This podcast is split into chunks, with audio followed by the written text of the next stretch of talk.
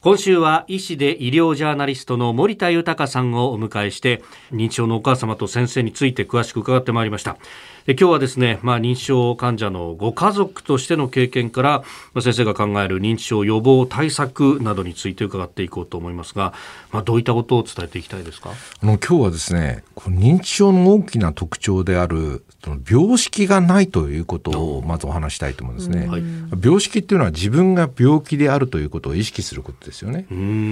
で病気を治療する上でやっぱり自分が病気であるということを認識しないとなかなか治療に積極的になれないとい。うのが現状ですね、はい、そしてなおかつ病気かもしれないと思って初めて検査を受けるわけですよね、え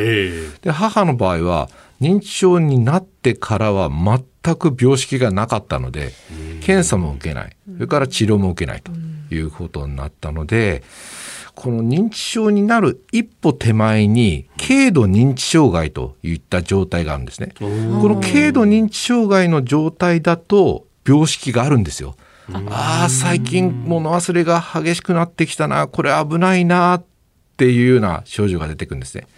だからこの時点がある意味その病院に早めに行って診断を下してそして治療を開始するタイミングなのかなというふうに思います。ですから、軽度認知障害、英語では MCI と言いますけど、はい、この段階で適切な対策や治療を行えば、認知症の発症を遅らせることもできますし、うん、場合によってはですね、はい、軽度認知障害で見つかれば、うん、全く元に戻すこともできるというふうに考えられていますので、ですから、これが非常に重要かなというふうに思っています。この軽度認知障害かどうかのそのチェックするポイントっていうのはどういったところがありますか？はい、あの例えばまあ物忘れが目立つようになってきたとか、うん、そういう物忘れとは関係なくですね、はい、仕事や家事の効率が悪くなってきた、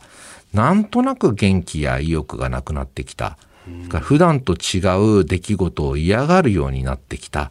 趣味から遠ざかるようになってきた。付き合いの範囲が狭くなってきたと。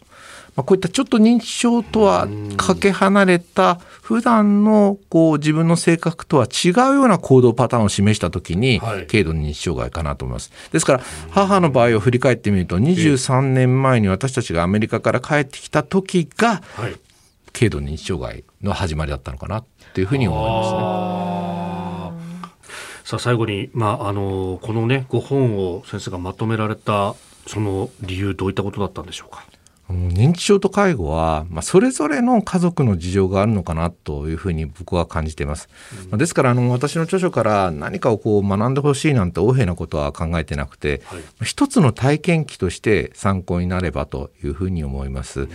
あのなかなか自分の家族のことはですね客観的に見ることはできないのかなというふうに感じます。介護に関しても私の場合は母の希望通りに姉にお願いすることになってしまいました。そして結果的に精神的肉体的な負担をかけてしまいました。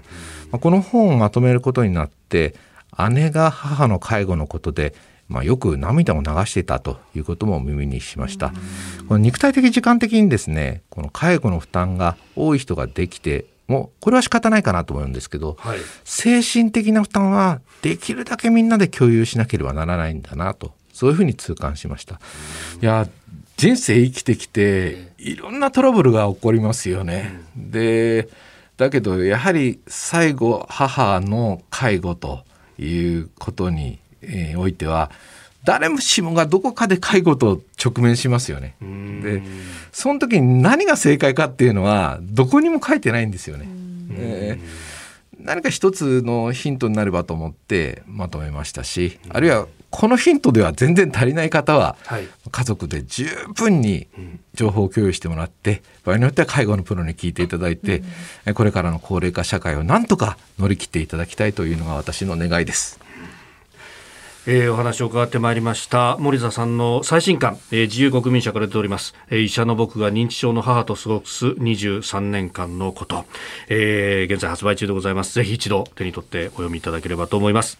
今週は医師で医療ジャーナリスト森田豊さんに伺ってまいりました。先生一週間どうもありがとうございました。ありがとうございました。ありがとうございました